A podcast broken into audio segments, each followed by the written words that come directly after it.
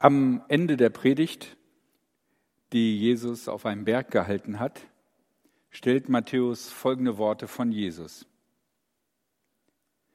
Wer diese Worte von mir hört und sie befolgt, ist wie ein kluger Mann. Er baut sein Haus auf felsigem Boden. Dann kam ein Wolkenbruch. Die Flüsse traten über die Ufer, die Stürme tobten und rüttelten an dem Haus, doch es stürzte nicht ein, denn es war auf felsigem Untergrund gebaut. Wer diese Worte von mir hört und sie nicht befolgt, ist wie ein dummer Mann. Er baut sein Haus auf sandigem Boden. Dann kam ein Wolkenbruch. Die Flüsse traten über die Ufer, die Stürme tobten und prallten gegen das Haus. Da stürzte es ein und fiel völlig in sich zusammen. Man könnte bei diesem Text hören, wer nicht den Worten Gottes gehorcht, wird bestraft. Wichtig als allererstes bei diesem Text ist zu sehen, es ist ein Gleichnis.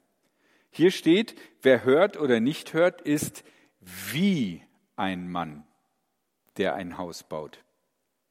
Jesus möchte an diesem Bild deutlich machen, dass es ungeschickt und dumm ist und man sich selber schädigt, wenn wir die Worte Jesu nicht ernst nehmen. So wie wenn man sein Haushalt auf ein falsches Fundament baut. Haus ist auch nochmal ein besonders gutes Bild, weil in der orientalischen Tradition der damaligen Zeit stand das Haus als Wort auch für alles, was das Leben eines Mannes ausmachte. Patriarchale Gesellschaft deswegen eines Mannes.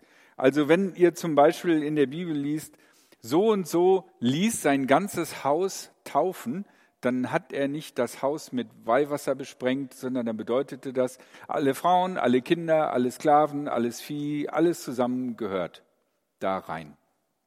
Deswegen Haus, also meine gesamte Existenz, alles, was ich bin und habe, worauf steht es? Jesus sagt in der Bergpredigt tolle Sachen, die man noch nicht vorher gehört hat. Jesus sagt unglaubliche Dinge von dem man sich denkt, wie kann man auf so eine verrückte Idee kommen? Jesus sagt in der Bergpredigt extrem herausfordernde Dinge. Zum Beispiel, man soll seine Feinde lieben. Man soll Gott alles ganz rückhaltlos geben. Jemanden mit Schimpfworten zu belegen, ist wie, als wenn man jemanden tötet. Unbedingte Treue in die Ehe, in der Ehe. Gucken ist schon Ehebruch immer die Wahrheit sagen.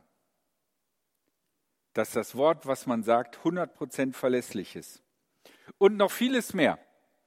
Ihr habt sicherlich alle schon mal von der Bergpredigt gehört oder gelesen. Es lohnt sich, Matthäus Kapitel 5 bis 7 nochmal durchzulesen, um diesen Schauer zu kriegen, der drinsteckt in dem, was Jesus sagt.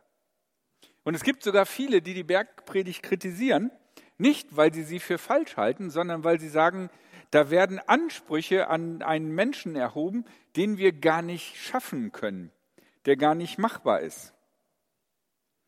Und damit kommen wir zu einem Grundproblem, über das wir heute in der Predigt äh, reden wollen. Ja, wir ist komisch, ne? ich.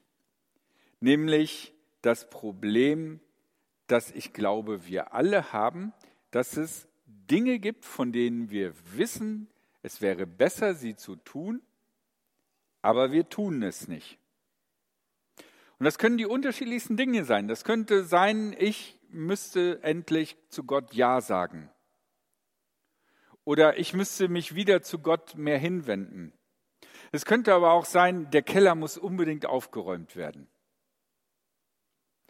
Oder ich muss öfter lüften, der Schimmel an der Wand ist einfach doof wir alle, glaube ich, haben Dinge, von denen wir wissen, eigentlich wäre es super und dran, wenn ich.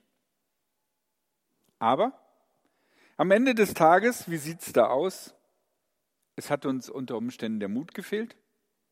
Vielleicht die Kraft, weil wir hatten jetzt Zeit, hätten es machen können, aber eigentlich brauchten wir mal Pause. Vielleicht die Selbstlosigkeit, es zu tun. Vielleicht fehlte uns auch die Kontrolle an den eigenen Gefühlen. Und garantiert haben nicht wir unseren Schweinehund an der Kette, sondern der Schweinehund hat uns an der Kette. Was können wir also tun, um an diesen eigentlich wäre es gut, wenn ein Stückchen weiterzukommen? Und zwei Gedanken möchte ich euch dafür auf den Weg geben. Der erste Gedanke, stehen bleiben und innehalten. Manchmal ist es so, dass ich vor diesen Dingen, von denen ich wüsste, es wäre gut, das zu machen, vor denen auf der Flucht bin. Das heißt, sobald irgendwie das anklopft an meinem Gehirn, denke ich sofort schnell an was anderes, was ich unbedingt auch machen muss. Was irgendwie auch gut ist, was mich aber nicht so nervt. Und ich glaube, der erste Schritt zu diesen Dingen ist, dass man stehen bleibt und sich der Sache stellt und sagt, ja, Gedanke, du hast recht. Es ist besser, wenn ich das tun würde. Ich gebe es zu.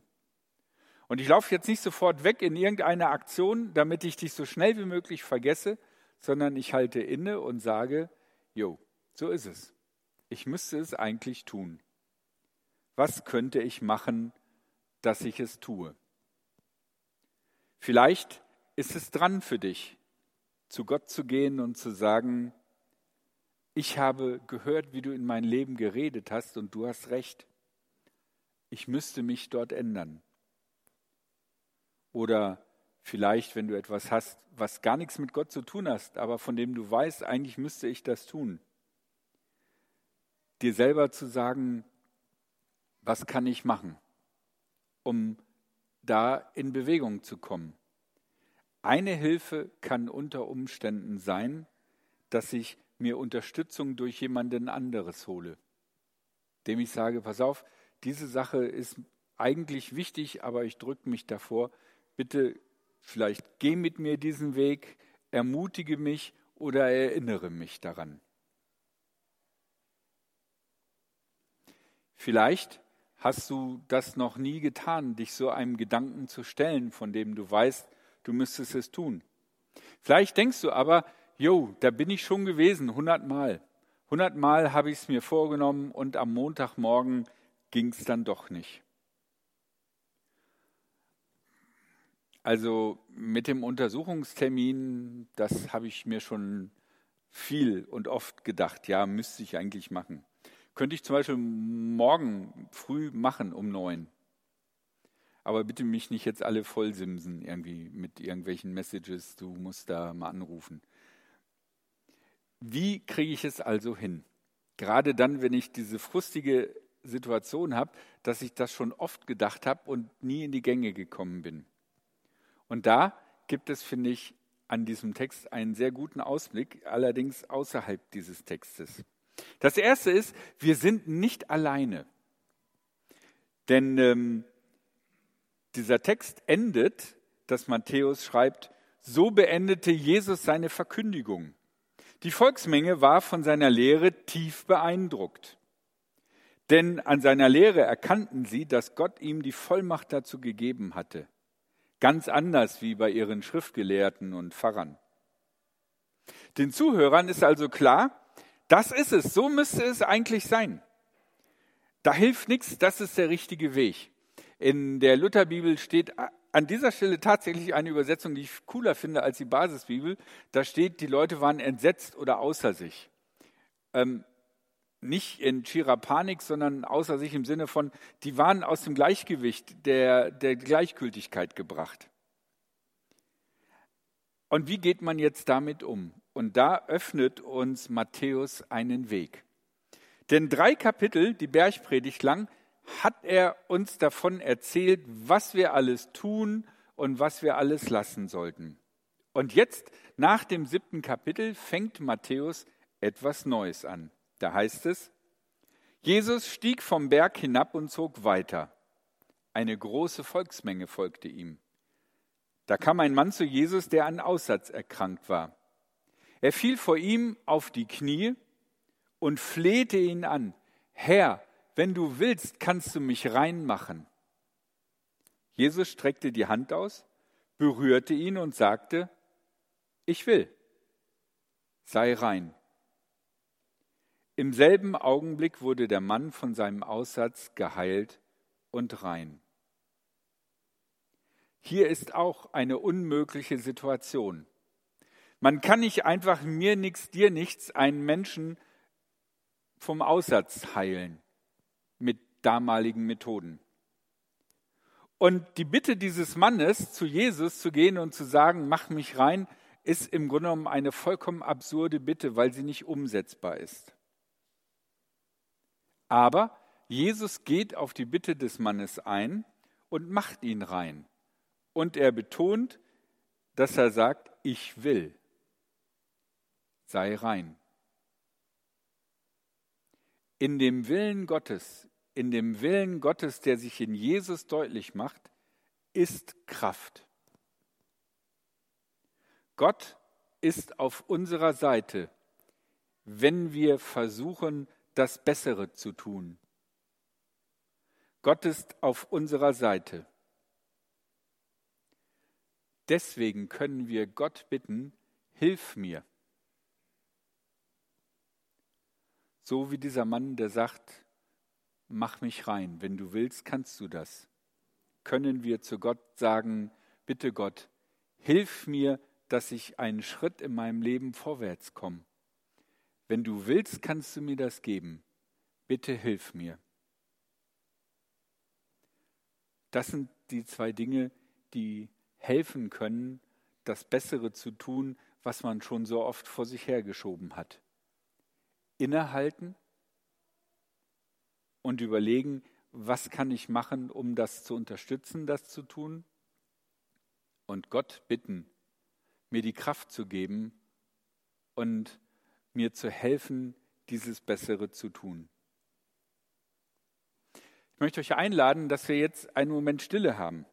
Und ähm, ihr könnt einfach mal so in euch hineinhören und vielleicht klopfen da gerade Gedanken an, wo ihr denkt, oh boah, warum war ich in diesem Gottesdienst, dass jetzt dieser Gedanke kommt. Und nehmt euch die Zeit zu überlegen, habe ich den Mut, will ich den Mut bekommen, diese Sache anzupacken.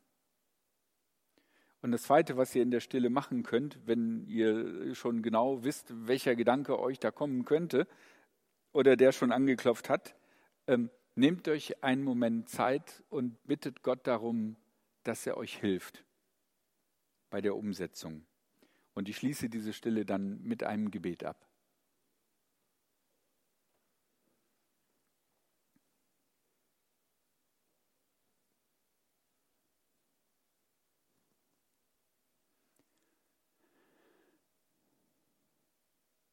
Jesus Christus, du hast die Kraft und den Willen, das Gute und Richtige zu tun.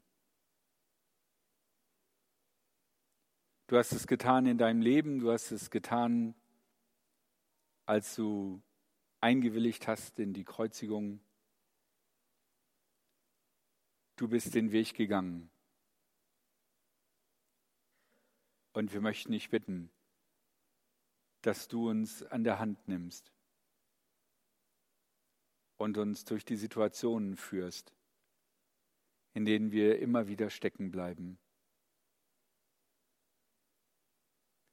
Wir möchten dich bitten, dass du uns Kraft gibst, dass wir tun können, was du gesagt hast. Und dass wir unser Lebenshaus auf ein festes Fundament setzen können, nämlich auf dein Wort, auf deine Hoffnung, auf deine Kraft.